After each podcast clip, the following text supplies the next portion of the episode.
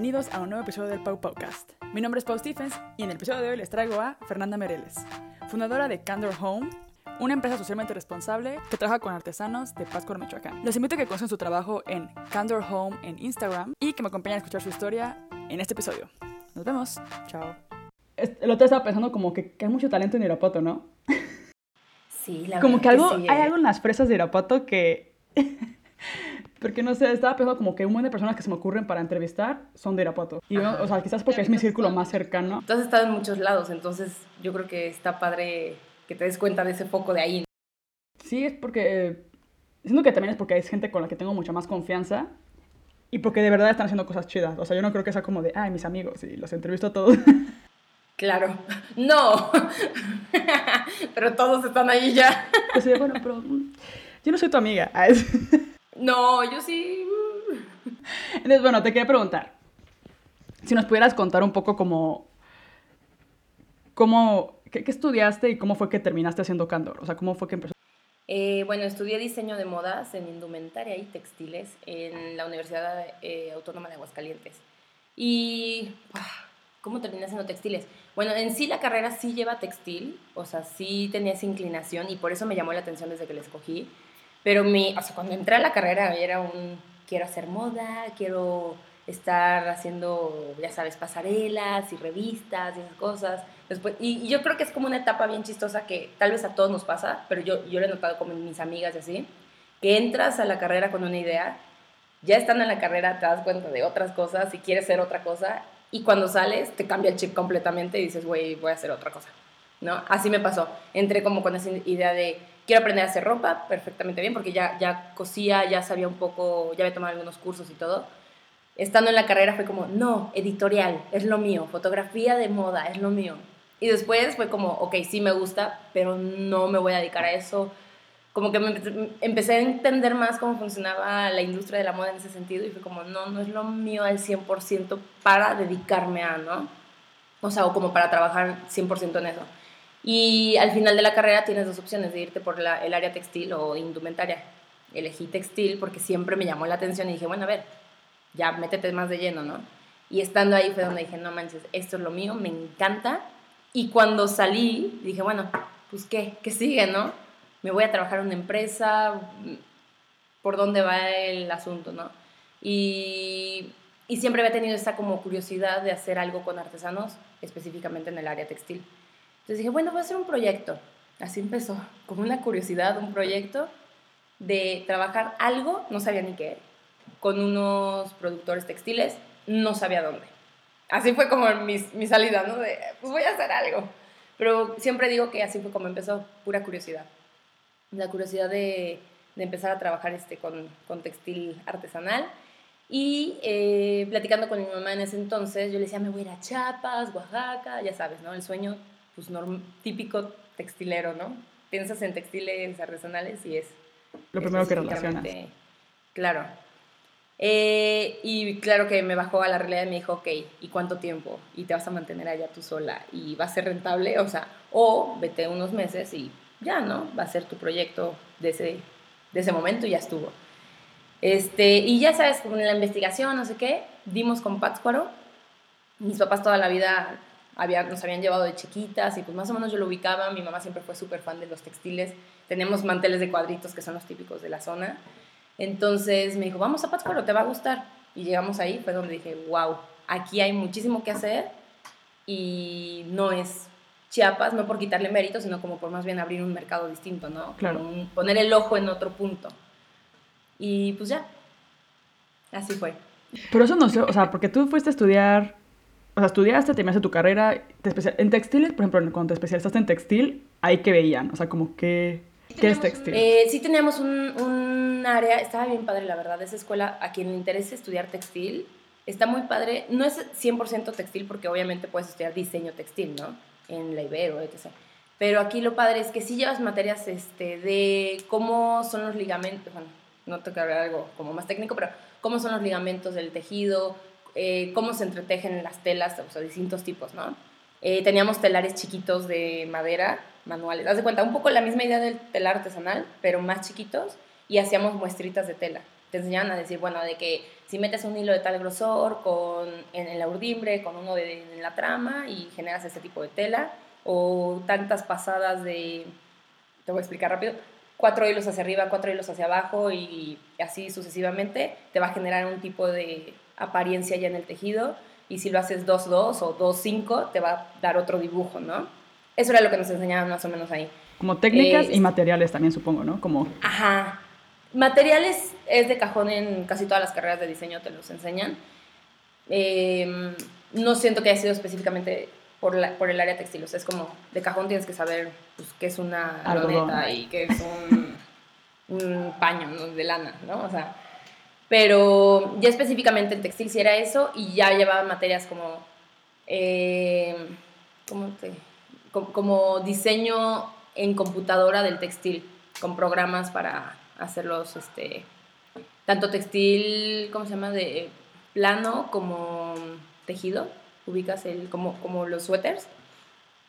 También ese tipo de, de, programas para generar este, los textiles. La verdad es que esa ya no fue mi, mi salida, o sea, ahorita me dedico 100% al plano, ¿no? Que es el tejido que se hace artesanalmente en los telares de madera. Ok, sí, eso, eso tiene sentido.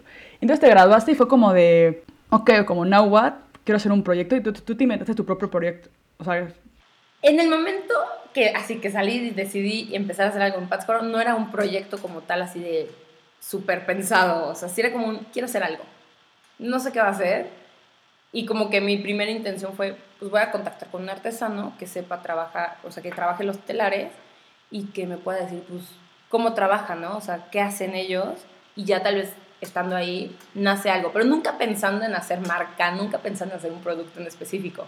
Era la mera curiosidad de sentarme al lado de ellos y decir, a ver, ¿cómo le haces, no? enséñame. Enséñame. Y siento que eso es una ventaja que tenemos en México, que creo que lo había comentado en algún otro podcast, pero era como de, güey, puedes acercarte a un artesano y, por ejemplo, yo, la primera silla que hice de madera, cuando estaba estudiando en Madrid, me fue un verano a México, a Irapuato. Y mis papás tenían su carpintero que les hizo como las puertas de la casa y todo este don Rubén, y don Rubén me adoptó en su taller así, me dijo, no, pues vente, yo te enseño, tú quieres hacer una silla, y él me dio el material, me dio todo, y yo estaba ahí con él, y nos íbamos a comer así nuestra tortita juntos, y, y él siempre decía como, no, tú vas a llegar muy lejos, no sé qué, y él veía que yo estaba interesada, y me regaló sus conocimientos, así como sin nada a cambio, me dejó, luego al final me regaló una máquina para tornear, bueno, como una copiadora que nunca pude usar, de madera, pero sí, o sea, como que mi primer acercamiento bien con la madera fue con él y él me lo dio así gratis. Y siento que eso es súper padre de México. O sea, como que aquí yo veo que no hay carpinteros. O sea, en México vas caminando y te encuentras en la esquina una carpintería o una herrería o lo que sea. Y aquí yo echo de menos como, güey, o sea, alguien que me ayude a cortar unas pinches maderas. O sea, no puedo, no encuentro a nadie. Y acá se valora, o sea, no hay casi carpinteros, pero los que hay te cobran lo que quieren. Exacto. O sea, y no son carpinteros, son ebanistas, ¿no? Ajá, son maestros, bla, licenciados en... Sí, o sea, como muy estudiados y trabajados en eso con un título que al final de cuentas es un carpintero acá, ¿no? Sí, pero acá los en México lo que tienen es pues que llevan años, o sea, haciendo el oficio. Entonces son unas máquinas para... Y lo hacen como con tanto cariño y siento que valoran tanto cuando alguien quiere aprender y son tan como orgullosos de eso que, que, que no te lo... O sea, te lo dan sin nada, sin pensar como de me vas a robar mi técnica o me vas a copiar o vas a hacer lo mismo que yo. O sea, no, o sea, jamás. Y eso es algo que yo valoro mucho de, de nuestro país. Claro, y aparte yo creo que está bien padre el poder tener como la facilidad del acceso a, a llegar con ellos, ¿no? Como dices, allá, o sea, pues, ¿con quién? ¿Dónde? Cómo? O sea, o cómo llegas con una industria enorme a decirle, ay, oye, quiero hacer una silla, ¿no? Pues te van a mandar a la fregada. o acá, imagínate, uno, algo, un, rollo textil. Yo en algún momento dije, bueno, ¿qué pasa si quiero hacer mis textiles a nivel producción más masiva, no? O sea, es impresionante la cantidad de metros que tienes que producir en una, en una textilera, ¿no? Entonces, pues, para, o sea, si yo quisiera hacer un textil mío, tengo que llegar a producir miles de metros, ¿no? Y acá es, o sea, sí puedes producir más bastantes, pero no es así como... Producción masiva. Loquísimos, ajá. Entonces, este, eso está bien padre, como que puedes llegar a producir lo que tú como individuo puedes llegar a pagar en su momento, ¿no? O para experimentar y entender cómo funciona, y eso está bien padre. Sí, es como menor cantidad, mejor hecho y y probar y haces como tiradas limitadas, ¿no? Como que al final se valora muchísimo. Eso acá se valora así. Es como, no, si lo pongo que es limitado, ya, porque no es para las masas. O sea, sé que solamente determinada cantidad de personas lo van a tener y es porque esas personas lo valoran. Entonces al final está padre. Entonces, ¿cómo fue tú cuando llegaste allá? O sea, tu mamá te dijo, vámonos a Pátzcuaro vámonos para que conozcas. y la verdad es que yo me acordaba muchísimo de Pátzcuaro de chiquita y ubicaba perfectamente bien los manteles esos que te digo, pero como que no había visualizado cómo era el trabajo, ubicaba también perfecto los telares, pero pues como que no, no me acordaba pues. Entonces fue como, vamos, a que conozcas otra vez. Y ya sabes, ¿no? Dije, seguro el primer lugar al que lleguemos va a ser el indicado. Yo soy muy así, ¿no? De que la vibra. La señal. Y literal, así llegué, obviamente, ya sabes, ¿no? Pátzcuaro hermoso, el pueblito, te enamora y dices, ay, qué lindo, la, la, la. Empiezas a ver dos, tres cosas así a lo lejos de tienditas. Y llegamos específicamente a una tienda donde decía taller artesanal o algo así, eh, de textiles, eh, Adame se llama, ¿no? Es como, son como los dueños de todo Pátzcuaro que producen textiles. Son, es una familia, ¿no? Y este, di con uno de los hermanos y la verdad es que personas súper lindas me abrieron las puertas de su taller, de su casa para poder experimentar, ¿no? O sea, la primera entrada fue un hola, ¿qué hacen? ¿no? O sea, qué padre está esto, qué padre está el otro y bien preguntona. ¿Cómo hacen esto? Eh, ¿Qué hilos son? ¿Qué material? Pues, em, y, y, como que ya teniendo un poco el acercamiento de, la, de las materias que vi en la carrera, ya empezaba a preguntar como, oye, ¿y estos hilos este, son de un color y los entretejen con otro? Ya sabes, ¿no? Cositas así. Y bien padre, porque pues sí me sabía explicar el, el señor que estaba ahí, ¿no?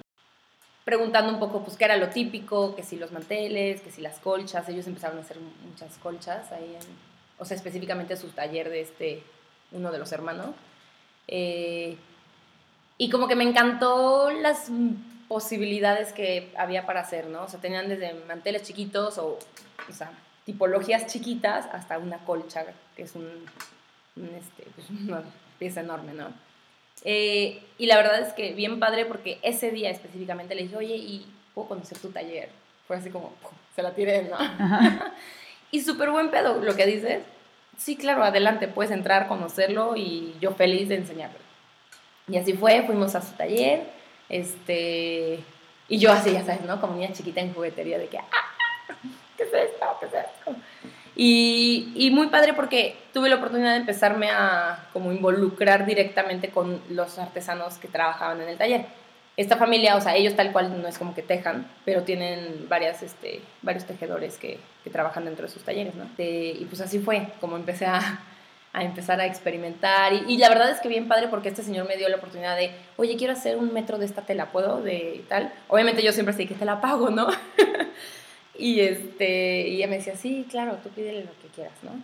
El aventarme a hacer muestritas literal de tela que actualmente las veo y digo, ay, qué padre, ¿no? O sea, porque obviamente no, las, no, me deshice de esas piezas, que son mis primeros pininos. Entonces fuiste ahí y, y, fuiste y regresaste, y luego volviste a ir como ya... Ah, Sí, sí, sí, claro, esa primera vez conocimos el taller y ya después fueron varias veces las que empecé a, visitar el taller. Eh, me quedaba dos, tres días y ya sabes, en la mañana me iba al taller y me sentaba al lado del artesano y le preguntaba, oye, este, pues esto, ¿no? ¿Cómo se hace? La, la, la. Estaba muy padre porque, o sea, al final de cuentas era un... Era, era como que me dieron el taller completo para yo poder experimentar, ¿sabes?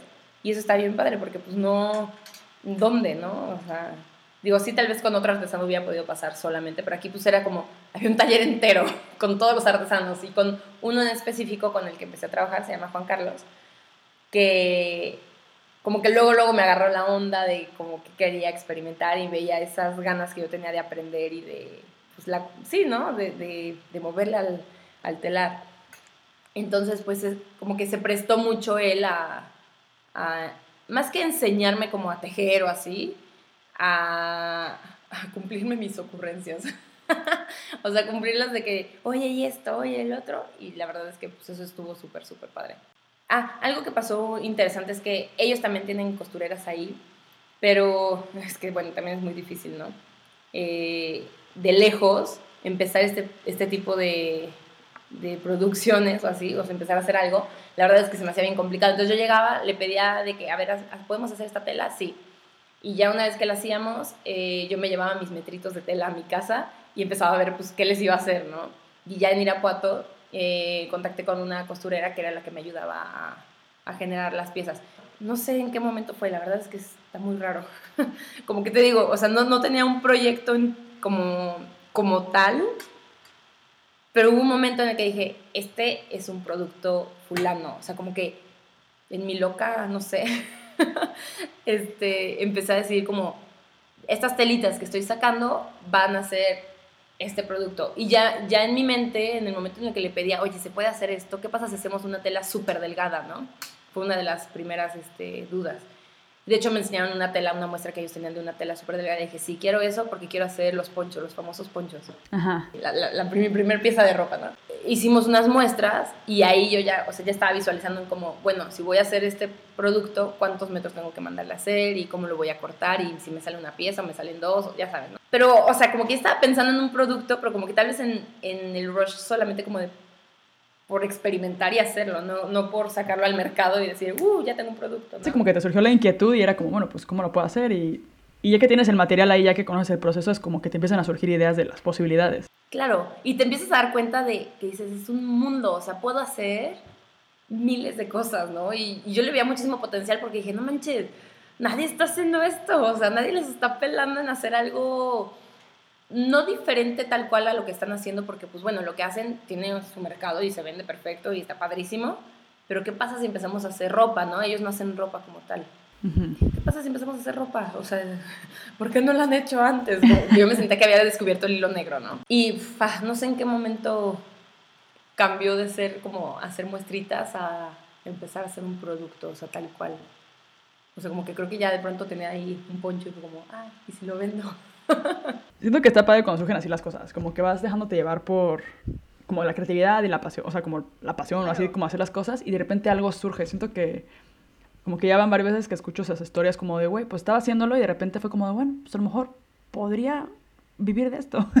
o a lo mejor podría llevarlo al siguiente nivel. El aha moment. Entonces tú lo tuviste, no sabes cuándo, pero de repente ya tenías como una pequeña coleccioncita de... También era mucho ese esa curiosidad de hacer cosas como para mí al principio, como que dice, ay, quiero esto, ¿no? Y era como, me dieron la oportunidad de mandar a hacer mi tela, pues hazte una pieza para ti sola, ¿no? O sea, como para ti. Y ya una vez que lo, lo traía yo, y siempre me pasaba eso con, cuando hacía cosas, ¿no? Me hacía una bolsita de X y de pronto me la ponía y me decían, ay, tú lo hiciste así, ay, yo quiero. Entonces como que empezó a pasar eso y dije, bueno, que la gente le gusta, más, ¿no? Exacto. Hay un mercado, o sea, la gente le está llamando la atención. ¿Por qué no? Exacto. Y entonces decidiste, ¿tú, tú tenías la idea de tener tu propio negocio o tener, cuando tú entras a estudiar, tenías como esa idea, como esa visión de, pues cuando me gradúe voy a tener mi propio estudio de diseño de modas o cuando me gradúe voy a trabajar en alguna empresa o... Eh, eh, sí, eh, de todo. Y te digo también otra vez, como un poquito como los pasos estos de, de cuando entré, cuando estaba en medio de la carrera y cuando salí, ¿no? Cuando estaba a medio de la, a medio de la carrera, tenía clarísimo que yo no quería ser la próxima Carolina Herrera. Yo decía, yo no quiero ser, o sea, no quiero ser la diseñadora de modas así, puta madre, ¿sabes? O sea, me daba como, no, yo quiero estar atrás haciendo vestidos y siendo como la directora del taller tal vez, ¿sabes? Como, como entender cómo funcionan esas marcas por dentro. O sea, yo como que decía, no quiero anhelar a así la, la, la diseñadora de moda famosa nada más, ¿no? Como que quería entender el rush que hay detrás. Y no es que haya cambiado tal cual cuando salí. Hubo un momento en el que también decía, no, voy a trabajar en, en Zara, en Inditex. y cuando empezaba toda esta onda del fast fashion y olvídate de eso, ¿no? Fue como un cambio de mentalidad para mí, que dije, no manches, no, bye, no quiero trabajar ahí, pero nunca. Así de tener mi propia empresa, yo creo que lo, lo traía y siempre fui muy muy de crearme mis, mis trabajitos, ¿no? De chiquita daba clases de baile y juntaba niñas y les daba las clases de baile y les cobraba a las mamás, o sea. Entonces yo creo que también ya lo traía de hacer algo mío, ¿no? Siempre, digo, mi papá tiene su negocio y siempre lo vi que, pues él, cómo lo llevaba y siempre le he preguntado cosas, ¿no? Entonces como que tal vez ya tu escuelita es esa, ¿no? Sí. Mm, creo que sí fue un poco una decisión de decir voy a hacer mi, propio, mi propia empresa también pero nunca pensé que fuera como empresa, ¿sabes? Como que siempre dije, Ay, voy a hacer algo mío y lo voy a sacar al mercado y pues a ver qué tal pega. o sea, como que siempre con esa dudita, ¿no?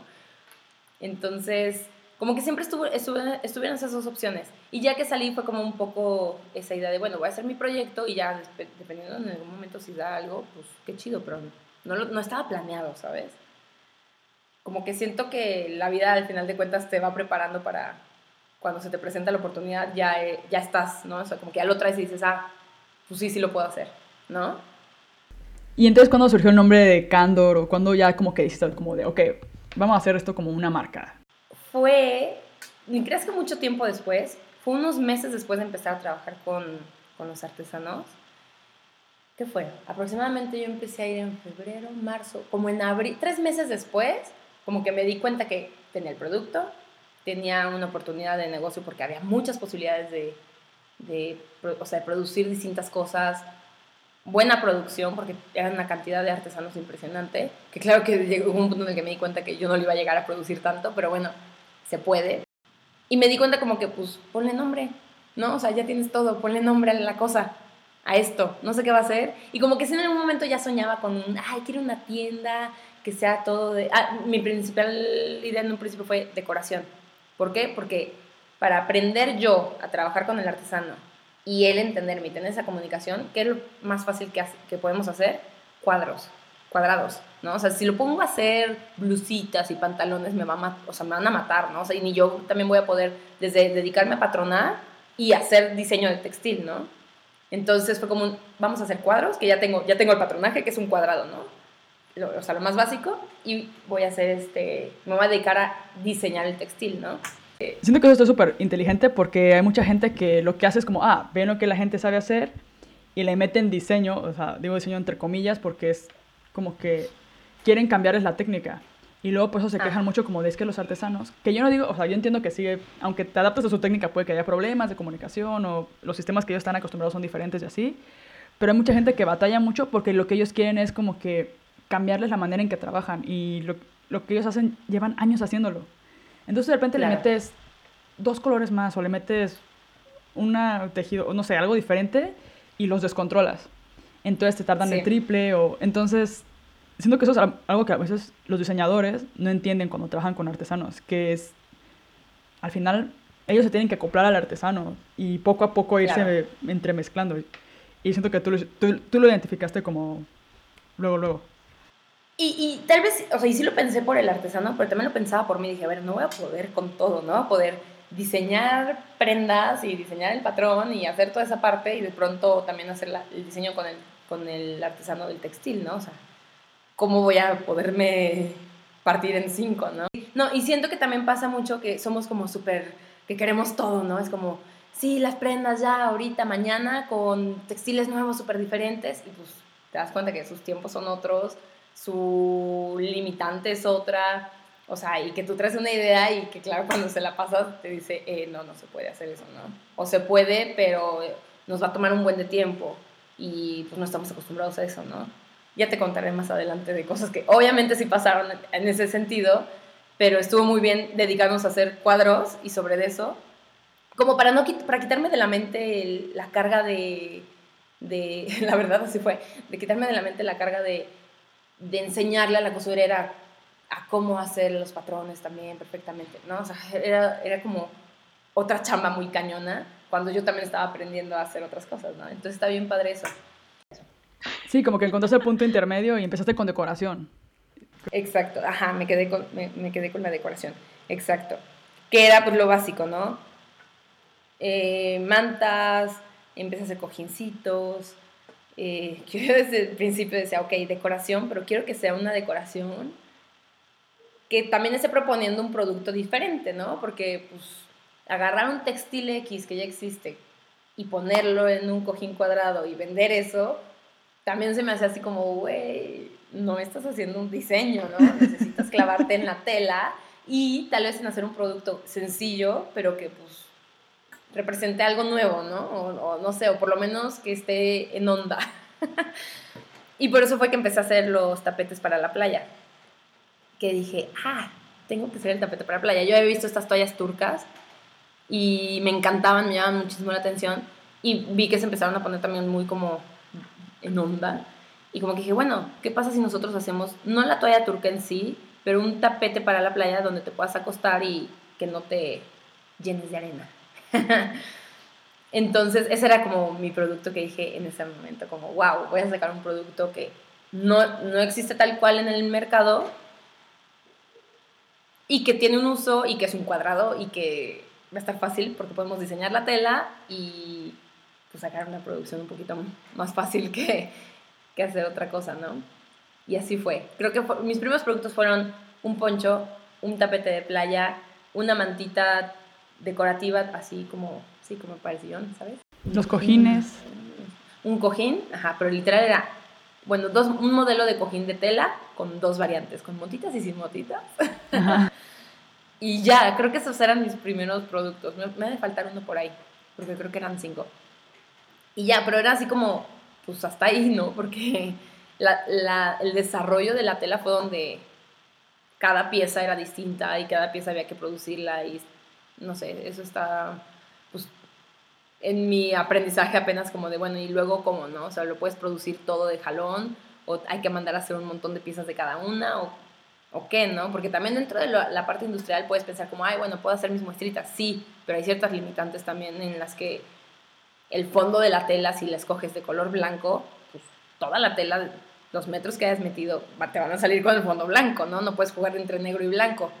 Entonces, había que entender también eso y saber cómo acomodar las piezas para mandar a producir este, cierta, cierta cantidad, ¿no? Sí. Y pues la inversión que como que tienes que también planificar como a ver cuánto va a salir, porque son cinco productos, pero pues cada producto es tiene lo suyo, entonces es... Claro, Claro, y por eso fue que esta, esta gama de cinco productos estaban pensadas de que fueran del, del, mismo tiraje, o sea, del mismo, de la misma, del mismo color de tela de fondo, pero pues cambiabas la tela, el hilo con el que se teje, entonces ya cambiabas el producto, ¿no? Y el acomodo en, la, en el ancho del telar que ellos trabajaban, que es de 3 metros, también dije, bueno, ¿cómo le hacemos para acomodar piezas chiquitas y piezas grandes en ese mismo telar, ¿no? Para que nos salgan eh, pues, diferentes productos del mismo, o sea, con el mismo ancho de tela. Entonces, pues ahí viene el, el despiece, cómo lo acomodas, porque pues tiene también su, su chamba eso, ¿no? Y que si mandaste a hacer poquitos metros de menos, centímetros de menos, ya no te salieron todos los cojines, ¿no? y no. Entonces, ajá, o te salieron más chiquitos de lo que lo tenías planeado. Entonces, pues sí, eso también empezar a considerarlo. Y empecé a desarrollar un lenguaje con el artesano específicamente con el artesano, sobre cómo pedirle las cosas en relación a, ponle, quiero que sea un cojín de tales colores, pero mi intención era como, a ver, métele un cordón aquí negro y luego métele 5 milímetros de blanco y luego otra vez el cordón. Entonces, como para no estar yo al lado del artesano solamente diciéndole y hablando de que estábamos de lejos hasta cierto punto, o sea, iba y venía, pero la comunicación era larga distancia. Empecé a desarrollar estas, estas, mis hojas, mis fichas de, pues, que te enseñan en la carrera hacerlas obviamente para, para moda, para cómo vas a hacer un corte, un pantalón, un pantalón, lo que sea. Pero dije, bueno, bueno, tiene que haber esa forma para hacerla de... de del diseño del patrón. ¿no? O sea, un cordón, 5 milímetros de blanco, otro cordón, y así empecé a llamarles las hojas de, de tiraje de producto, ¿no? Y súper bien porque el artesano, la verdad es que yo creo que muy chido, él, la neta, me agarró el pedo así súper cool. y yo creo que gracias a eso pude empezar a, producirlas, ¿no? Porque ya existía ese, ese entendimiento entre los dos. Y yo le preguntaba de que, oye, a ver, este codiguito de color, si te le pongo un M de un metro, B, ¿entiendes que es de blanco si te pongo una lista de colores? Y me decía, sí, perfecto, ¿no? Entonces, como que empezamos a desarrollar eso y estaba bien padre porque yo ya podía hacer mis fichas en mi casa y llegaba con él y se las daba y se las explicaba o se las mandaba por correo. Bueno, no por correo, se las mandaba. ¿Cómo me cómo se las mandaba? Bueno, whatever. Se las mandaba y él ya las tenía. O sea, pues yo creo que se las mandé por correo, pero él no tenía correo. Por WhatsApp, creo. Eso es una ventaja. El artesano tenía WhatsApp.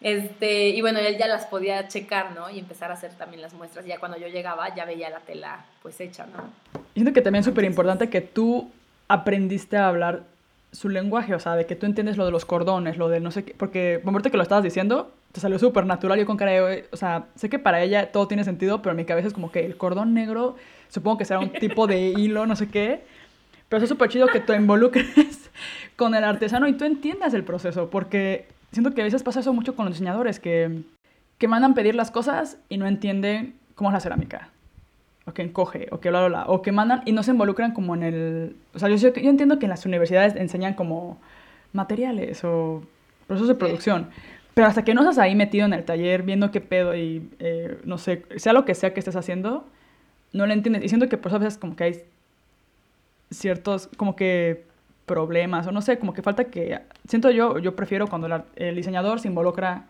más en el proceso y se esfuerza por entender cómo funcionan las cosas porque de esa manera puede diseñar mejor, o sea, puede diseñar de acuerdo a, a la técnica y al material. Claro, claro porque le entiendes y no le exiges cosas que no, ¿no? O sea, o no le pides cosas que, pues, ni al caso. O sea, y varias veces yo sí me acerqué y le... Yo, siempre me gustó planteárselos así. Soy muy curiosa en hasta dónde se puede llevar la técnica, ¿no? Hasta su máximo, o sea, como exagerándolo y hasta su mínimo. Y una, un, ejemplo era el, el, grosor de la tela, ¿no? A ver, ¿qué es lo más delgado que me puedes hacer? Porque yo en la mente tenía como, quiero hacer blusas, ¿no? Quiero hacer vestidos, quiero hacer cosas frescas, delgaditas. Entonces era como un, bueno, a ver, ¿qué tan delgado y hasta dónde no te mueres haciendo la tela más delgada y se te rompe el hilo, ¿no? Exacto. Te mueres del cansancio, a eso me refería. Este, es, y, y, y, claro que ellos me dan la pauta de hasta aquí, ¿no? O sea, esta tela, este hilo es el que funciona para hacerlo delgado. Bueno, ¿y qué pasa si quiero hacer algo súper grueso para hacer un tapete, no? Y él me decía, no, pues podemos saber meter esto. Y, casi siempre está muy padre porque el, el, artesano se quedaba como limitado a, pues hasta aquí, porque esta es la, la, tela más gruesa que hemos hecho, es de, pues te voy a explicar así, de tres hilos, ¿no? Y queda un grosor, pues, pero es un grosor medio. Y le decía, a ver, bueno, ¿qué pasa si hacemos más hilos? O sea, si ponemos 50 hilos en una pasada, ¿no? En, un, en una parte del tejido. Y claro que te voltean a ver con cara de estás loca, no se puede, se nos va a enredar. Pero muy padre porque él estaba animado a, pues vamos a intentarlo, ¿no? Y nos aventábamos a hacer una muestra y se emocionaba igual que yo. Así de, ah, sí salió. O, ah, no funcionó, o es demasiado, pero, pero ya te da una pauta de, bueno, hasta aquí llego, ¿no? Entonces, bueno, esa parte a mí me encanta y, sí, y la sigo disfrutando porque siempre hay muchas más exploraciones que puedes ir haciendo en, ¿Qué pasa si le quitamos un hilo a toda la urdimbre? Uno sí, uno no, uno sí, uno no, no. Siempre he querido hacer eso y capaz estoy hablando bien, capaz alguien ya lo hizo, pues, y está seguro de que sí funciona o no funciona, ¿no? Pero para mí el de experimentarlo en el momento con el artesano está padrísimo. Y lo disfrutamos los dos, no tienes idea, ¿no? Entonces, eso, eso es, yo creo que eso hizo mucho también la diferencia entre en que empezamos a generar esta, este lenguaje y sabía que yo iba como a explorarle más, ¿no? Y que él me iba a decir hasta dónde sí y hasta dónde no. Entonces, bueno, y ya, eso ya hasta generó amistades y todo, te podría aquí. ya eres la madrina del hijo. Casi. no, sí, la verdad es que bien, bien padre eso. Y, y yo creo que está bien padre que como diseñadores te involucres porque ya que te involucras y lo entiendes, puedes pedir muchas más cosas, ¿no? O decir, es que él me está diciendo que no se puede, pero capaz que sí se puede, ¿no? O sea, pero me tengo que sentar con él, no mandarle y decir, no, házmelo, sí se debe de poder. ¿Por qué no lo has hecho? Ajá, no es como un, a ver, vamos a hacerlo juntos, ¿no? Vamos a intentarlo, vamos a cagarla los dos juntos, ¿no? Y algo bien interesante también que pasa con los artesanos, yo siento, es que se limitan mucho por el dinero. O sea, se limitan mucho a hacer cosas o a arriesgarse a perder hilo, a perder tiempo, obviamente, en, en, experimentar con cosas que pues tal vez, pues para qué, ¿no? ¿Para qué si ya saben que la fórmula funciona y se vende y de eso viven? Claro. Entonces está bien padre también como pues cambiarles un poquito el chip y decirles, oye, ¿y pues por qué no le mueves así, no? Sí, que es una parte bien importante en las empresas como el I D, ¿no? Como innovación y, ajá, que es como, pero pues ellos en su día a día no tienen como esa sección o esa área de o ese presupuesto de, ok, este presupuesto se va destinado a I más D, investigación y sacar experimentación y... Pero eso es como parte bien importante como de las empresas. Yo siempre, por ejemplo, cuando tenía el taller de cerámica era como de, me gustaría probar esmaltes. o inventarme mis propios esmaltes. Yo batallaba mucho con los esmaltes y el blanco, por ejemplo, que era como el más básico, no me salía, güey. Y era como de, güey, es blanco. y dije, o sea, puta madre. Pero pues, todo mundo, pero güey, ¿por qué no te sale el blanco? Yo, güey, no sé, maldita sea. Al final lo que hacíamos, de hecho, con el blanco, era usar transparente, porque como la cerámica ya era blanca, Ah, claro. o sea, no era un blanco blanco así es cremoso, ¿no? súper blanco, era un blanco más cremoso, ajá, como blanco hueso. Y había diseñadores que lo querían blanco, blanco, blanco. Yo con cara, por favor, no me pidas el blanco porque no sé hacerlo. Y yo me hubiera encantado poder tener dinero para invertir en esmaltes. O, de, o- Claro. co- como hacen los chefs, así que cierran de que tres meses su restaurante para nada más investigar y sacar nuevos platillos. Para Yo me hubiera desarrollar. encantado Sí. algo así, o sea, como tener esa libertad y el dinero de hacerlo. O sea, como que en algún algún día lo voy a hacer, algún día voy a dedicarme a me gustaría entender más la parte química de la cerámica porque yo no formulo. O sea, yo lo compro todo ya hecho. Pero pues con el pretexto de que ocupaba las cosas ya y pues nada más eh, lo que quería era como sacarlas y lo que sea, pues compraba las cosas ya hechas. De hecho, me fue al límite de ya comprarle, por ejemplo, a Julio, la última vez que hice cosas, le compraba a Julio ya la pasta hecha por él y los esmaltes hechos por él. O sea, era como, ni me preocupaba ya, era como, güey, porque no encontraba quien lo tuviera ya hecho.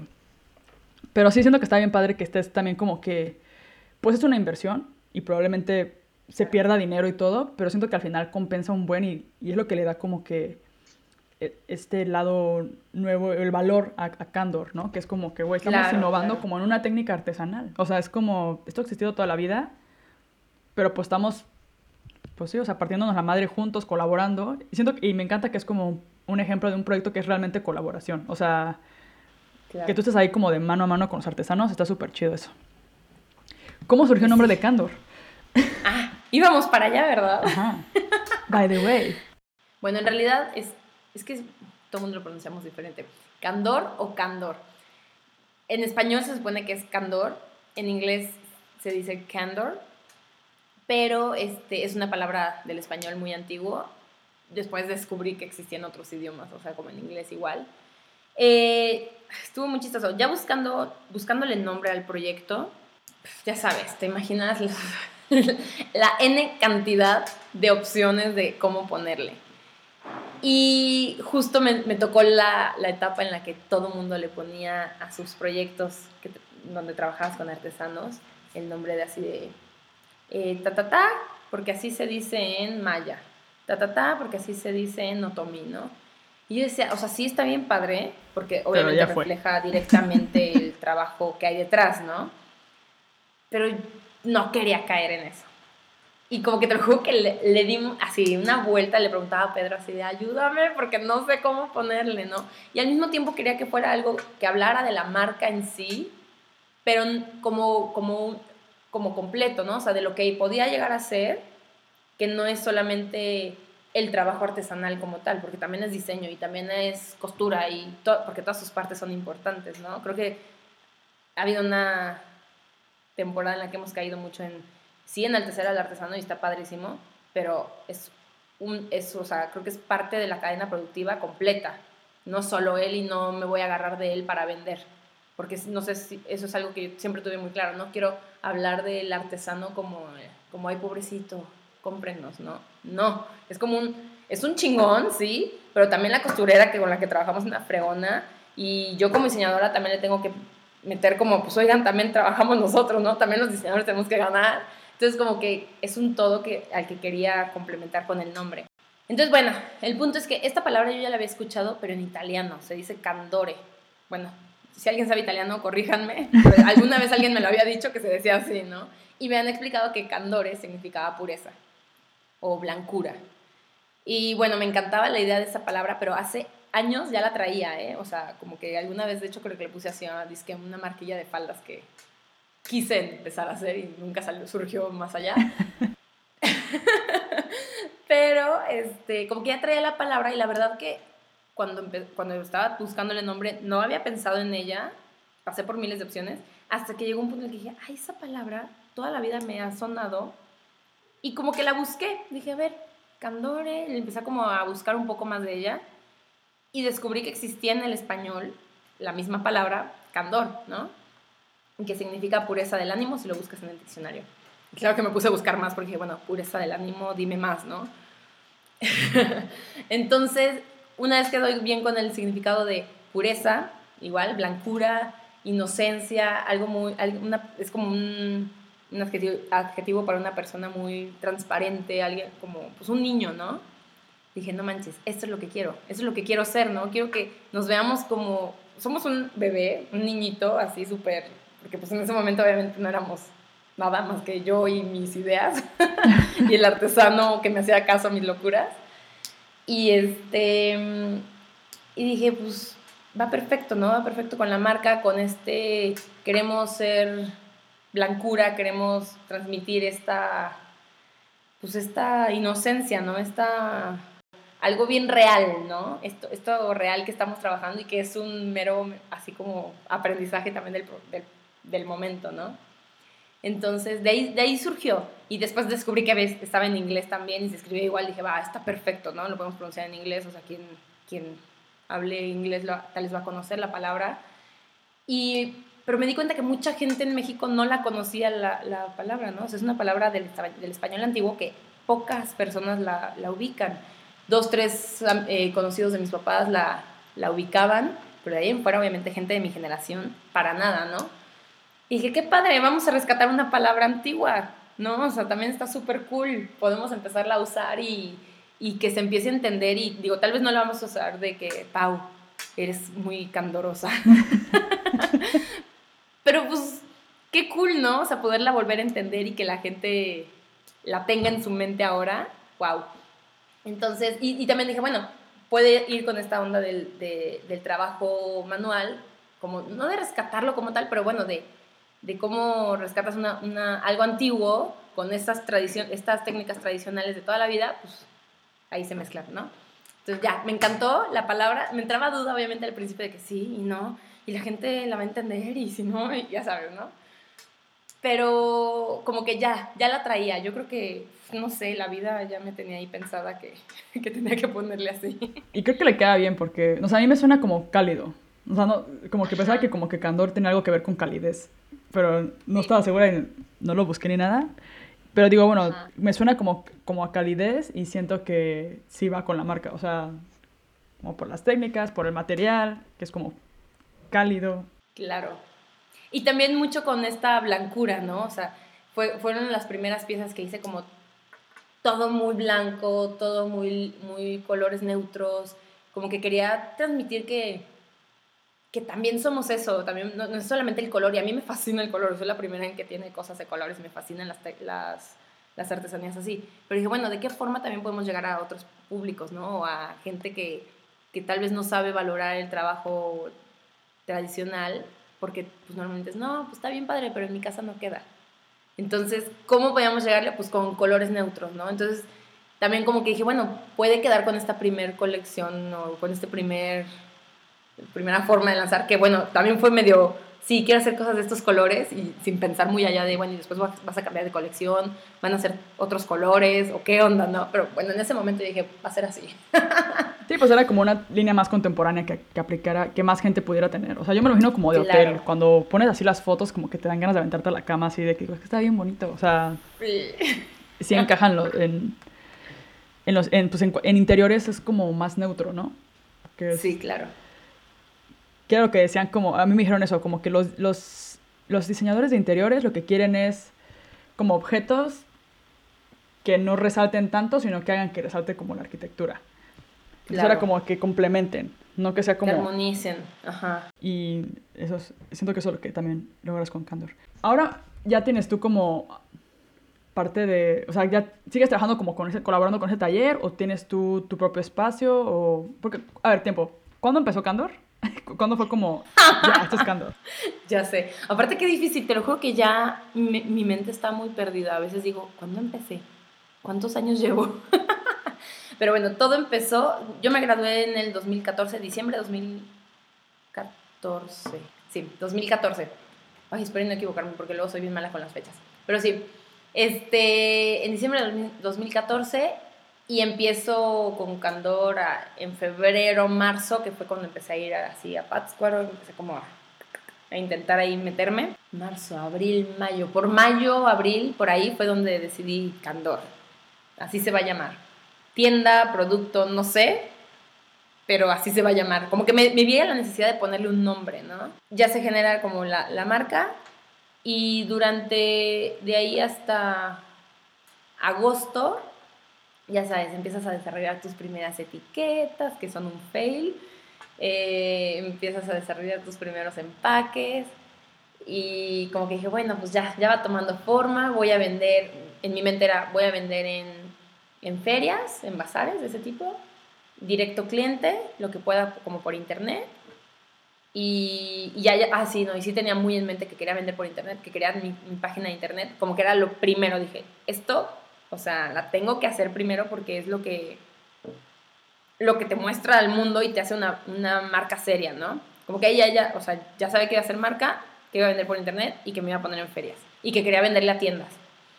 Y ya sabes, ¿no? Bien, bien, pues, no sé, torpe parecen así como de, ay, escribí a las tiendas de que, hola, tengo esta marca, hice mi, mi pequeñísimo catálogo con fotos obviamente tomadas por mí, mis muestritas de, de los productos uno que otro, no pues si tenía algo de stock. Creo que sí, como dos, tres piezas de stock tal vez, pero cero planeado así de que, bueno, y estas las voy a vender y ya cuando las recupere, pues ya compro más, la, la, la. Eh, resultó que me puse en una feria aquí en Irapuato, en un bazar, ¿no? ¿Cuál feria? En un bazar. Y ya sabes, de esos bazares que son como por, no me acuerdo si fue por Navidad o algo así. Vendí bien, dos, tres cosillas, y dije, ah, pues sí se vende, y se vende en Irapuato. Pero para esto, eh, Entonces, como que lograste vender en Irapuato y fue como de... ¡Uh! Sí se vende. Pero yo en mi, en mi mente tenía siempre claro que el producto que yo iba a hacer no era para venderse en México como tal o para el mexicano. Como que yo decía, no, se lo voy a vender a los extranjeros porque son los que valoran, son los que les gusta y son los que lo van a pagar, ¿no? Esa era mi, mi target, así como de, no, a eso se los voy a vender. Y me pongo en esta feria aquí como porque era de una amiga de mi mamá, ya sabes, ¿no? De que, ah, ponte con tus cosas. dije, bueno, pues me voy a poner, voy a calar. Tengo que calar en el mercado a ver si, sí. Y vendí, vendí dos, tres cosas, a la gente le encantaban los ponchos, entonces yo estaba muy feliz. Dos, tres amigas de mi mamá me empezaron a pedir dos, tres cositas también por fuera, ya sabes, de que, ay, me haces algo especial. Y pues claro, tenías que hacerlo, ¿no? Y, y digo, al final de cuentas era algo bueno, porque pues era dinero que entraba para yo poderlo volver a invertir en comprar más telita, ¿no? Ah, paréntesis importante. Yo para este entonces era muy pobre, muy, muy pobre. no tenía nada, o sea, no tenía dinero para invertir, ¿no? O sea, para yo empezar a ponerlo. Mi mamá me hizo un préstamo de, de verdad, de nada, como de 10 mil pesos al principio para poder yo empezar como a comprar cositas, ¿no? Em, bueno, me pongo en la feria, me doy cuenta que, que sí, pues que sí tuvo buena respuesta y de ahí ya me empezó como a, a, quedar con la idea de, bueno, ¿qué pasa si lo llevo otro, a otros lugares, no? ¿Qué pasa si empiezo a vender en tienda? Entonces, tuve un viaje ahora sí que con una prima eh, de, pura chiripa que me, me, pidió que si la acompañaba a Tulum en coche desde Querétaro. Entonces nos fui, a Tulum no, perdón, a playa. Nos fuimos a playa en coche, la acompañé por todo el camino y yo dije, bueno, me voy a llevar mis muestras porque yo tenía el ojo puesto que iba a vender en toda la Riviera Maya, ¿no? O sea, yo dije, ahí está el mercado, es playero lo que vendo, o sea, tiene mucha esta, esta onda. Em, hay hoteles, hay gringos, ¿no? Hay extranjeros, vamos a venderles a ellos, ¿no? Como que yo quería llegar a ese mercado y pues mi, mi visión era como, pues zonas turísticas. Entonces coincide que voy con ella, súper padre. Mm, eh, busqué dos, tres tiendas en, en Playa del Carmen, en, en, Tulum, me quedé enamorada de Tulum, dije, aquí tengo que vender porque es 100% lo mío. Y, este, y ya sabes, ¿no? O sea, como que vas y tocas puertas a un hotel y te dicen, ay, está bien padre, pero no está el encargado de las compras. Pero no vamos a hacer ahorita decoraciones. Ya sabes, así como que... ¡ah! O pero no está el dueño, que son dueños nivel italianos, franceses que viven en otros lados y viven en Miami y vienen una vez cada X, ¿no? Entonces, como que pues estaba bien difícil dar con el encargado que te iba a comprar, ¿no? Me acuerdo muy bien que esa vez regresé así como pues con opciones de tiendas, pero no, nada seguro, ¿no? Yo estaba así como de, bueno, pues a ver. Y muy chistoso porque empiezas a tocar puertas, pero como que tal vez no sabes cómo llegarles o tal vez también te ven como, no, niña, espérate, ¿no? O sea, me quieres vender tus tres molotitos ahí, no, sé, no tienes la capacidad productiva, no sé, ¿no? Eh, y después, ¿qué será? Yo creo que después de, ¿cuánto habrá sido? ah, ya, ya me acordé. Regresé de, de este viaje, sigo intentando entrar a tiendas. No acuerdo si ella me habían hecho alguna compra para alguna, la verdad. Pero eh, una de las grandes, este, o sea, ah, ya, ya me acordé. Me, me, me, empecé a enfocar en hacer mi página de internet, en sacarla. Dije, esta tiene que salir ya porque es lo que me va a dar como esta formalidad de, mira, soy fulana, hago esto y estamos aquí, ¿no? O sea, y velo más de cerca.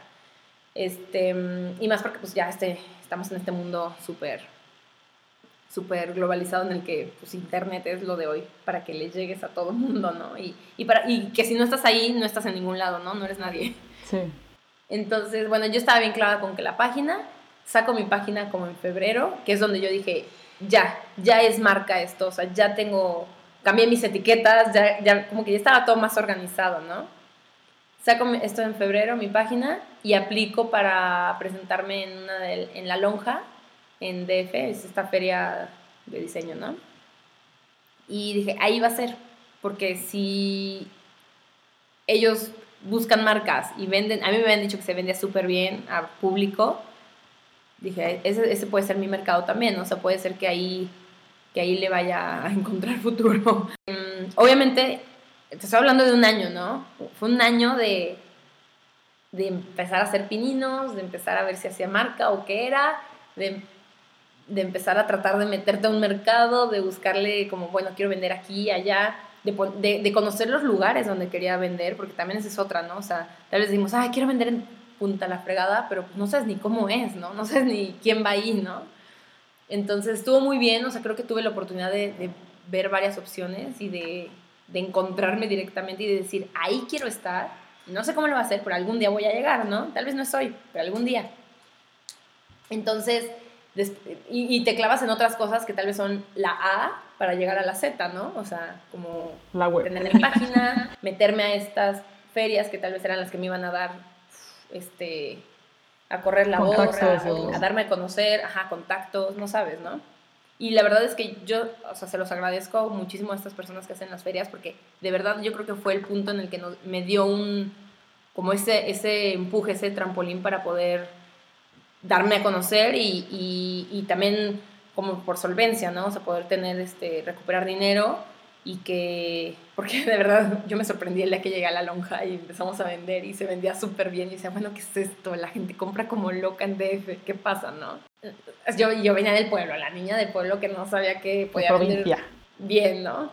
Entonces está bien padre porque te vas dando cuenta de eso y de que si hay lugares y de que sí se vende y que la gente lo está buscando pues ahí estaba, ¿no? Solo estaba, había que ir y decir quiero estar ahí, ¿no? Y poner el dedo. Y ya creo que de ese brinquito, te digo, de ir, eh, ir a explorar los lugares donde quería vender, hacer página de internet y presentarme en una feria, fueron así como las claves para poder empezar a, a tener algo ya más constante en producción y como cosa seria, ¿no? sí, claro. Porque supongo que te desanimaste cuando viste que como que tú decías, no, por los hoteles van a hacer lo mío acá, y de repente fue como de, no, no ahora. Sí, claro. Como que te dio así como el, Y por más, por más que te dijeran, está padrísimo, ¿no? Pues sí, pero ¿cómo, te, cómo le llego al dueño? ¿Cómo le llego al, al mero mero, al, al encargado de compras, ¿no? Y que me lo compre. Porque capaz sí puedes tener el contactito, pero pues de ahí a que te, neta, te tome en serio, pues está cañón, ¿no?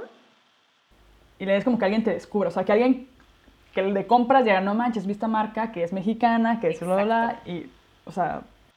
Y ese es el punto, en dónde estás para que te descubra también, ¿no? Porque tal vez ellos están buscando, pero tú dónde estás para que te encuentren. Si estás en tu casa sin, con, tus, con tus muestritas en un bazar navideño, pues no te van a encontrar, ¿no? Claro. No sé, creo que fue muy orgánico este crecimiento hasta cierto punto, pero como que yo tenía el objetivo bien claro de a quién le quería vender, cómo le quería vender, y encontré los medios de, bueno, pues van a estas ferias, ¿no? Vamos a la feria. Pedro, obviamente, paréntesis, Pedro es mi novio. Pedro, el novio, y tiene buenos contactos, ¿no? Yo creo. El novio diseñador que sabía dónde mandarme, ¿no? Que me decía, métete a la lonja. ahí tienes que vender, ¿no? O sea, ahí te va a ir súper bien. Y dicho y hecho, llegué y la verdad es que padrísimo, o sea, yo quedé encantada con ese tipo de ferias. Y, y la verdad es que de ahí yo creo que fue el despegue. De ahí contactas con, o sea, contacté con tiendas, em, venta directa al público padrísima. Y pues nada, yo creo que de ahí, y no, y no soltar el hilo, ¿no? O sea, decir, va por ahí, y me seguí presentando, o sea, no, no, no decir, ah, ya, con una vez tuve para estar, no, y era una friega y trepaba todas las cosas a la camioneta de mi papá y vámonos, ¿no? O sea, y yo llegaba y montaba, o sea, no es de que, ah, ya, ya, ya soy diseñadora, ya tengo la marca, fulano, bellas, no, no, o sea, era una aviéntate la friega de ir y vender y estar tú y tú transmitirle porque pues eso la gente lo ve, ¿no? Y, y, se, y se empapa de lo que es la marca y si tú no le enseñas a alguien con eso, pues en qué momento, ¿no? Entonces yo creo que eso, esa etapa estuvo estuvo súper padre, es súper padre, seguimos presentándonos en ferias, no específicamente en la lonja, pero, mm, o sea, siempre es, es bien enriquecedor y no manches, el avance que ha habido desde esa feria hasta la última en la que hemos estado ha sido así gigante, ¿no? Y padrísimo de ver que, pues, que tienen tanto fruto, ¿no? ¿Y ahora tienes como clientes fijos? O sea, como clientes que... Porque yo, algo que me di cuenta con lo de la Tora, era que los clientes que yo tenía eran clientes como de una vez. O sea, una vez me pedían algo y luego ya no, como que me pedían no pequeñas y, me, ajá, y no regresaban. Y luego leyendo no sé qué libro, no sé qué, decía algo como, es que los clientes, tienes que hacerte clientes que regresen. Tú tienes tu cartera de clientes que sabes que tú eres el proveedor y que tú les vas a bla, bla, bla.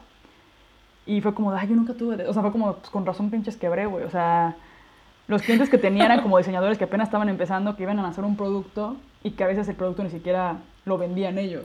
Entonces no, no volvían como a vender.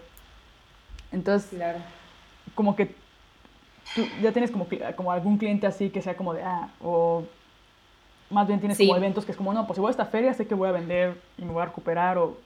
Sí, porque algo muy interesante de estas ferias, y está bien padre, la verdad, es que destinan un día específico para que vayan compradores potenciales, ¿no? Desde puede ser un hotel, puede ser un restaurante, puede ser este, una tienda, o gente ya después otros días, gente directa, ¿no? Público.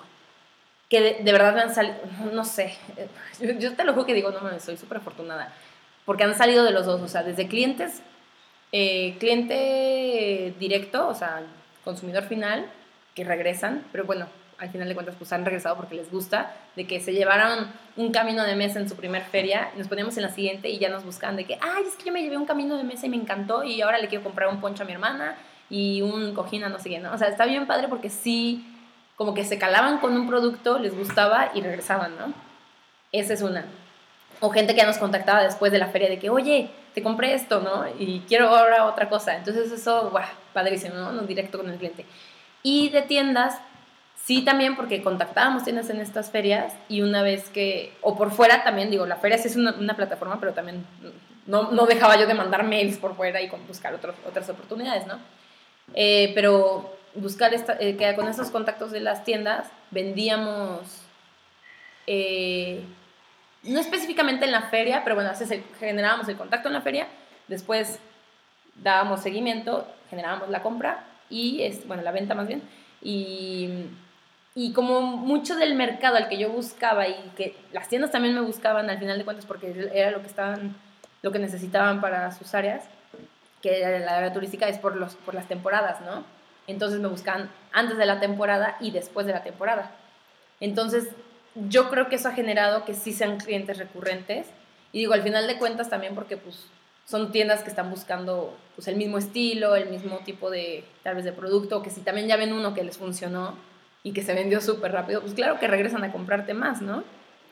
Entonces, yo creo que las tiendas también han sido una súper ventajota para nosotros porque sí son los pedidos fuertes y recurrentes no de que te me piden cada mes, no, pero recurrentes de cada temporada, ¿no?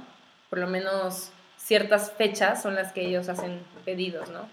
Y, y no, no sé, me pasa mucho también ver que hay gente que dice, no, pero es que solamente ciertas fechas vendo. A mí me pasó que, como que dependiendo la tienda, ¿no? Hay tiendas en unos lugares que te piden en cierta temporada y otras en otra. Entonces, está bien padre eso. O sea, como que siento que las tiendas sí si han regresado, al final de cuentas, pues yo creo que es porque les gusta el producto y, y, y, lo pueden vender, ¿no? También no es un producto excesivamente caro y por eso yo creo que también les ha, sí les reditúa, ¿no? Les, queda bien. Para ellos también, yo sé que muchas tiendas que venden en zonas turísticas, pues le, le suben todavía un poquito más el precio y pues les va bien también, porque pueden ganar todavía más, ¿no? Entonces, creo que eso, eso es lo que ha hecho que regresen y que, y que sí es, eso es lo que mantiene al final de cuentas Candor, ¿no? Que podamos, las ventas en las ferias sí, pero también las ventas constantes con, con estos este, distribuidores. Que justo el otro día estaba pensando, yo decidí que quería distribuidores tal cual y en qué momento o, cómo, ¿no? O sea, siempre quise ese, ese canal o, o qué. De hecho, llegó un punto en el que la página de internet la tenía, pero no la movía, no le metía publicidad porque no tenía oportunidad de vender en la página. porque me absorbía toda la producción. Dos distribuidores, ¿eh? Ni creas que eran muchos en, en ese entonces. Entonces, sí era eh, o sea, estaba bien interesante que mi canal fue como, ¡pum!, clientes de tiendas, o sea, tal cual, ¿no? Sí, no, súper bien, pero bueno, súper bien, porque ya te quitas como tú la chinga de... Y lo de la tienda online es un rollo, o sea, de que los envíos y eso al final... Sí, es otra cosa, la verdad. Creo que así nos la echamos un buen rato, ¿eh? Y, y claro, obviamente las, las, tiendas fueron creciendo, no, no, creciendo, sino fueron, fuimos aumentando de distribuidores y eso es también lo que nos, nos ha dado mucha oportunidad, ¿no? De tener como distintos puntos de venta y pues obviamente pedidos, ¿no? Pedidos buenos. Porque eso también es lo que pasa, ¿no? Vender uno a uno, sí tal vez es bueno, pero mmm, pues no sé, acá vendes, vendes de jalón. Y eso pues estaba bien padre, ¿no? De que, ah, tuve un pedido grande. Y era como, sí. Celebraba. ¿Y lo manejas como ya lo que tienes en stock o de repente es como, no, pues te lo producimos en tanto tiempo? O sea, lo tienes en un mes o... De las dos. Al principio no, no tenía dinero para tener stock y también me daba miedo. La verdad, me daba miedo tener stock ahí guardado y decir, híjole, ¿y si no se me vende? ¿No? O sea, yo creo que el miedo de todos.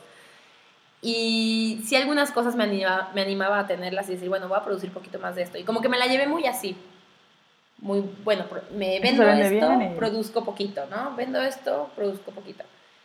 Y, ah, y lo, con las tiendas normalmente lo que trabajábamos era em, bajo pedido, porque obviamente no, no, tenían stock, y también muchas veces pues, no tener dinero para mandar a hacer todo el pedido, o sea, ya tener el pedido ahí, ¿no? Entonces les pedía de que 50% por adelantado para poder yo producir y te entregan un mes.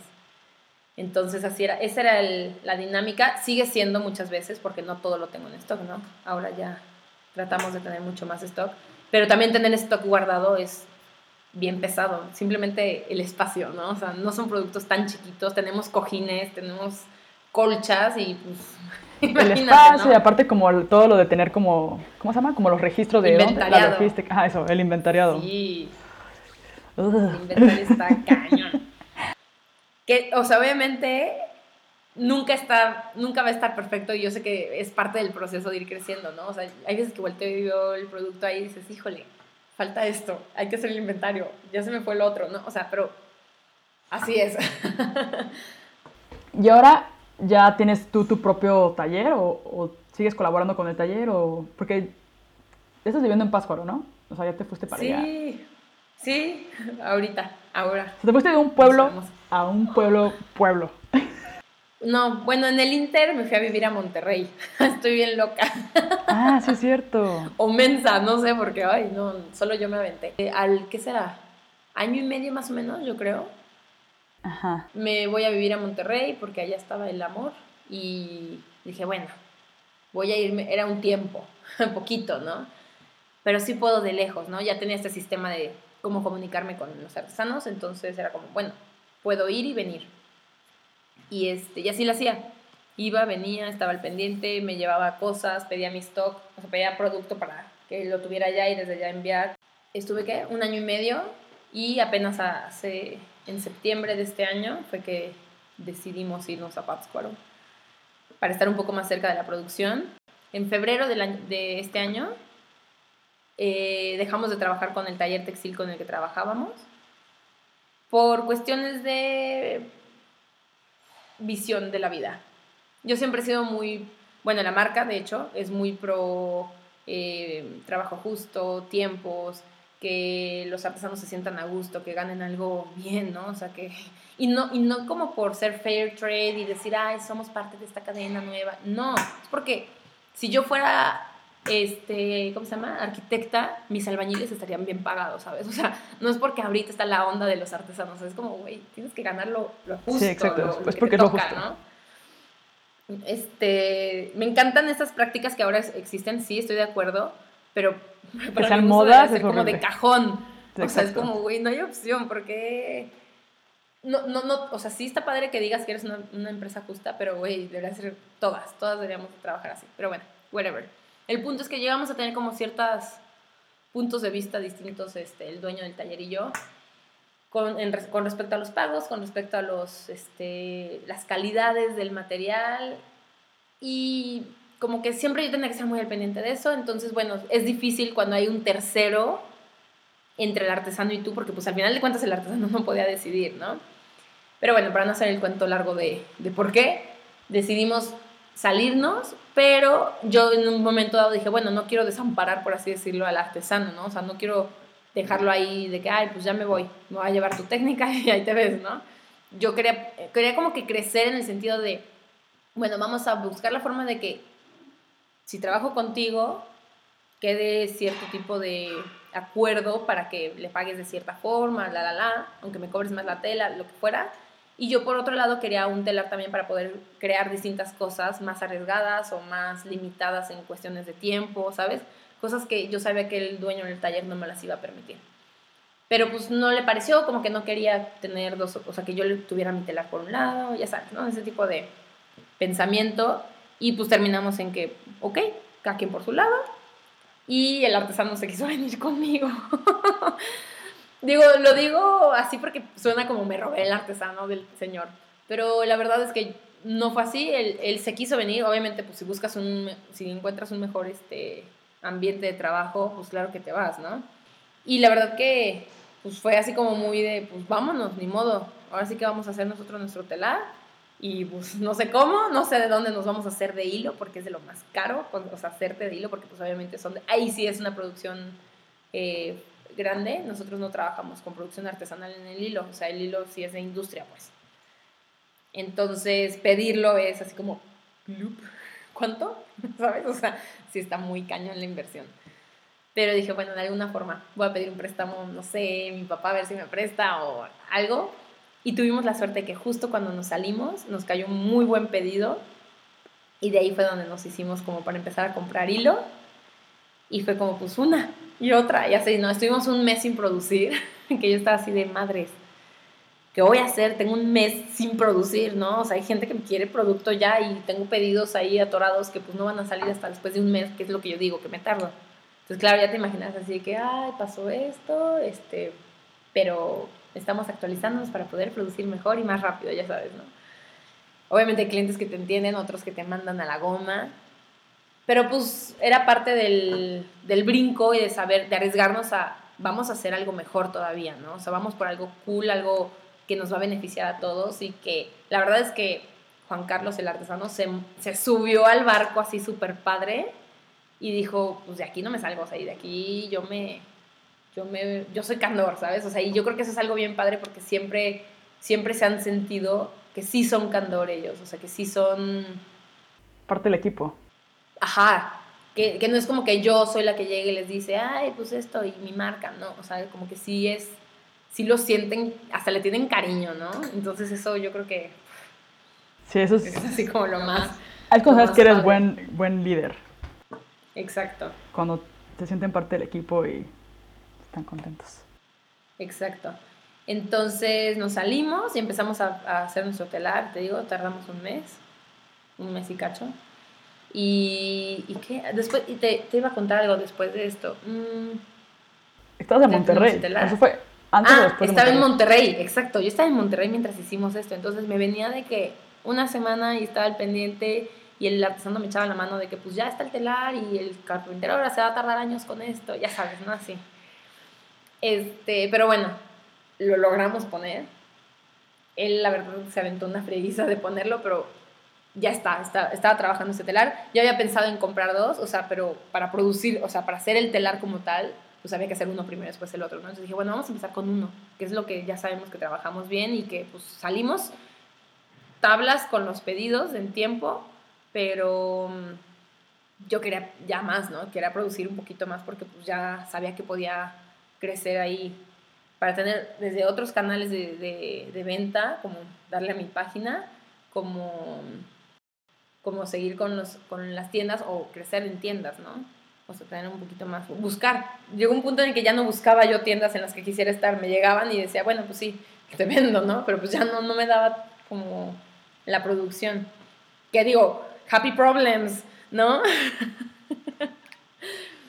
este... ¿Y qué? Y bueno, ya están, después de Monterrey, ya fue que en septiembre decido, decidimos, también Pedro se vino, a vivir a Pátzcuaro para estar más al pendiente de esta producción. Sacamos el segundo telar por ahí de abril, mayo, como en mayo. Y pues ya, ¿no? La, la, la producción aumentó, entonces ahí va. Em, ahorita la intención es empezar a generar más como los tiempos de producción, estar más al pendiente, eh, la calidad, eh, ¿sabes? Apretarle a ese tipo de cositas para que pues, tenga un producto que ya funcione con un sistema bien, bien establecido detrás. Que siempre he querido mantenerlo, pero, pero siempre hay como esos, como, no sé cómo decirte, como esas, cositas que se te escapan y dices, ahí hay un desmadre, ¿verdad? O sea, ahí no está claro cómo funciona el, el, sistema para producir o, para que pueda, más que para, para que pueda operar solo, ¿no? O sea, para que pueda ser un, un proceso autosuficiente. Oye, pues ha crecido, creo que ha crecido bastante rápido. O sea, como que ha ido, o sea, no súper rápido, pero buen tiempo. O sea, como, como que cada decisión que has ido tomando, como que ha, ha sido justificada como por algo que sucedió y como que está funcionando. Y siento que has tienes como un buen balance en el aspecto de que, por ejemplo, dices, no, pues está en Monterrey. Y yo cuando pienso en eso digo, es que encontrar, poder manejar un taller a distancia, o sea, como, como cómo has logrado eso, es como el, el, sueño de todas las personas, de que si estás ahí todo, pero pues si de repente te tienes que ir un mes o dos meses por X o Y razón, y que el taller siga funcionando, eso es como el sueño. Está cañón, ¿eh? Yo, yo ahí sí no sé cómo nos funciona. Yo creo que porque desde un principio trabajaban solos, toda la vida, toda la vida, desde que empezamos pues, trabajaban solos, ¿no? El artesano, pues, en su momento con el otro taller, trabajaba solo y, eh, pues sí, a distancia conmigo. Y la, la costurera de ese momento también, llegué, o sea, una época en la que yo me sentaba con ella, le explicaba cómo hacerlos, o sea, todos los productos, y ya, ¿no? La soltaba de que, pues, hay que hacerlos, nada más, ¿no? Y mándamelos incluso cuando estaba en Irapuato, era, ella ya producía ya también, llegó un punto en el que dejamos de producir en Pátzcuaro la costura y dije, ya, todo en Pátzcuaro, ¿no? Y iba, le enseñaba y me iba y pues mándame, ¿no? Como que siempre fue muy de lejos, las empuntadoras igual, pues son, y yo creo que es gente muy responsable que, te digo, se puso la camiseta y dijo, de aquí soy, ¿no? Y quiero trabajar con Candor y, y en pro, y, y, si obviamente sí le era de que ya me urge esto, ¿dónde está? ¿No? O sea, mándenmelo. Pero como que siempre muy al pendiente de que saliera la cosa bien. O sea, como que ellos siempre se han preocupado de que, de que suceda. Y pues al final de cuentas es su trabajo, ¿no?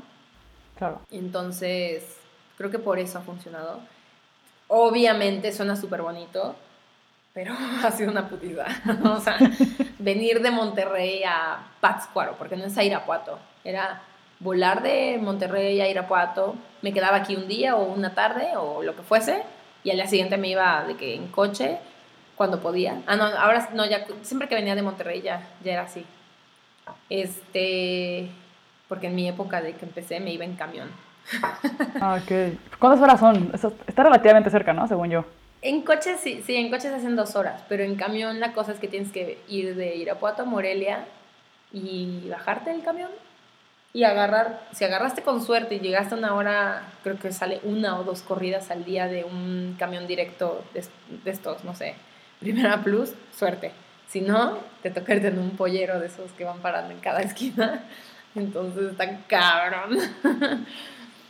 Pero bueno, es parte de la diversión. En su momento era así como la, la aventura, ¿no? mis papás me decían, estás loca también de aventarte a ir así, no te vayas en esos camiones. Y yo, eh, no importa. No importa. Sí, pero aparte es como que estás emocionada, estás como que Sí. joven. Joven, bella, con energía. Exacto, como que sin nada que perder y mucho que ganar. Sí, sí, exactamente. Oye, pues está bien padre escuchar tu historia. Siento que, que como que junta los requisitos como de un negocio que, que de los que a mí me gustan, que es como hay diseño, o sea, es como que hay algo nuevo, pero no es, por ejemplo, lo que mencionabas hace rato de que el diseñador, a veces siento que existe mucho, por, y sobre todo en, en México, este complejo como del diseñador que salva al artesano, ¿no? Y como de yo voy y hice la colaboración y, güey, no hiciste nada, nada más le mandaste un pinche diseño, fuiste una pesadilla, le hice, o sea, y al final, o esas empresas que es como de, no, pues porque el artesano, y, y como que todo el rato el, el enfoque es el artesano, pero en el fondo, entonces siento que lo que tú estás haciendo es como más honesto, ¿no? Que siento que también tiene que ver con del nombre de, como de lo blanco, lo, ajá, como que, como que son estos como muy transparente de trabajamos con este grupo de artesanos, hacemos con este material, son estos procesos, este es el diseño, pero somos una empresa y somos un negocio y, y es una marca y, y no sé, es como que colaborativo en todos los aspectos, como que ellos te aportan y tú les aportas y no sé, me gusta mucho, o sea, siento que y que va creciendo y que todo se, se- se escucha chido. Entonces, y eso que dices como lo del fair, como que pagar lo justo y todo eso y, valorar el trabajo. O sea, no sé, siento que eso debería de ser, como dices, de cajón. O sea, yo también estoy de acuerdo contigo de que ¿cuántas empresas no les sobra dinero? O sea, no que les sobre, pero güey, que podrían pagarle mejor a sus empleados y no lo hacen como por agandallarse el dinero. O sea, como porque se pueden quedar Sí. ellos con más. Y siento que México cambiaría muchísimo, mejoraría un buen si hubiera más personas, que siento que ya está, es algo más de nuestra generación, como que tener esa conciencia Sí. como de, güey, no hay que chingarse al, al- a los empleados, güey. O sea, hay que ser equipo y hay que... Entonces, está muy padre. Algo que Sí. quieras... Felicidades, Fer. Y algo que quieras compartir como a los chavos que están emprendiendo algo. Algún tip así como... Ay, es que hay tantas cosas que le echen un chingo. O sea, porque la neta sí es, sí, sí es chamba. O sea, es enfócate en lo que quieres, ponelo el dedo en el renglón que quieres seguir, no lo despegues. Y que sí va a estar cañón y que va a haber, obviamente, cosas malas que te pasen, pero. O sea, tienes que sacarla, ¿no? O sea, y si neta sí es tu pasión y si es lo que quieres hacer, vas a aguantar todo. Aunque aunque de- al principio parezca que no te va a ir bien. Me gustaría platicar un poco nada más algo de, después de estas idas a, al, al, al- a Tulum, por ejemplo, en ese ejemplo, ¿no? Me encanta porque después de tres años o algo así, dos, no me acuerdo, resultó que la primera persona que vio las cosas que, a la que le vendí, que le encantaron, no sé qué, me pidió en algún momento para un hotel, ¿no? Después de dos años, o tres, no me acuerdo bien exactamente, pero está bien padre porque te das cuenta que después de mucho tiempo puede ser cuando veas el fruto, ¿no? Entonces, cuando creíste en ese momento que tu chinga no valió para nada, claro que sí, se estaba guardando para su momento. Entonces, que no se desesperen, que sea como, que, que se que se planten en lo que quieren y no, y no despeguen el, el dedo del renglón porque en algún momento o sea, se les va a dar si trabajan. Y también que, o sea, que las cosas no vienen fácil, ¿no? Que sí es como, pues tener una buena marca, tener un buen producto, o sea, que sea un todo completo, ¿no? Que sea algo que no, que no carezca de otras cosas porque le diste mucho peso al diseño nada más, pero tienes un branding horrendo. Estoy inventando, ¿no? O sea, como que, que, que busquen que todas las áreas estén con lo que tienen lo mejor posible, ¿no? O sea, mi branding yo lo empecé haciendo yo, de que súper así de, pues no tengo idea, pero pues haces lo mejor que puedes hasta donde crees que puede pedir ayuda, ¿no? También eso, o sea, de que, oye, ¿cómo se ve, no? Eso, yo creo que eso es lo más importante, que, que traten de lograr lo mejor con lo que tienen y, y, y, pues creyendo en su proyecto, porque si no creen ellos en su proyecto, ¿quién más, no? Es, es un tema de fe. O sea, al final siento que el emprender con este tipo de cosas es como... No sabes cuándo, no sabes cómo, pero solo sabes que algún día va a funcionar. O sea, como que eso es Claro. como de tener fe. O sea, siento que eso es como que no lo puedes ver, no lo puedes sentir, no sabes cómo, pero en tu cabeza lo sientes tanto, en, en tu, en, tu, en tu cuerpo, no sé, que cuando lo crees realmente pues, es lo que te mueve a seguir luchando, porque si no, ¿cómo vas, Claro. ¿cómo vas a seguir si no puedes, si no tienes dinero en un principio, nadie te lo está comprando, las cosas no funcionaron? O sea, si no crees, pues obviamente te vas a rendir bien fácilmente.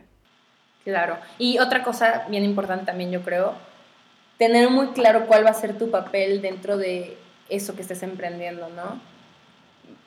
O sea, sí, tal vez, porque te va a tocar hacer de todo al principio, o sea, yo fui, de, o sea, y soy desde la que empaca los paquetes a veces, porque me toca hacerlo, desde la diseñadora, sí, desde la que le tocó barrer, porque pues nadie barrió, ¿sabes? O sea, todo, o sea, te toca hacer todo, pero también saber muy bien qué cosas delegar y en qué poner tu atención, ¿no? O sea, es, es como un balance bien difícil, porque es, o haces de todo, pero al mismo tiempo saber delegar, porque pues si no te puedes clavar en, no, es que tengo que ser yo el que hace whatever cosa, y pues no, porque si no, no vas a crecer, te vas a quedar ahí, ¿no? Por ser muy perfeccionista. Nos pasa muchísimo a los diseñadores, ¿no? Por ser perfeccionistas no sabemos delegar. Entonces yo creo que esas dos cosas, hoy, estar bien, está bien difícil balancearlas y, soltarlas, ¿no? Y que, y, y, que es una etapa bien distinta desde cuando empiezas hasta ahorita. Ahorita ya estoy empezando a delegar otras cosas que digo, ¿en qué momento pensé que iba a delegar esto? ¿No? Entonces está, está muy interesante ese proceso y, y, y ser consciente, ¿no? De, de esas de esos, de esos, sí, de esos este, desprendimientos de chamba y otras de que pues, te va a tocar. Y que a toda la hay que entrarle, ¿no?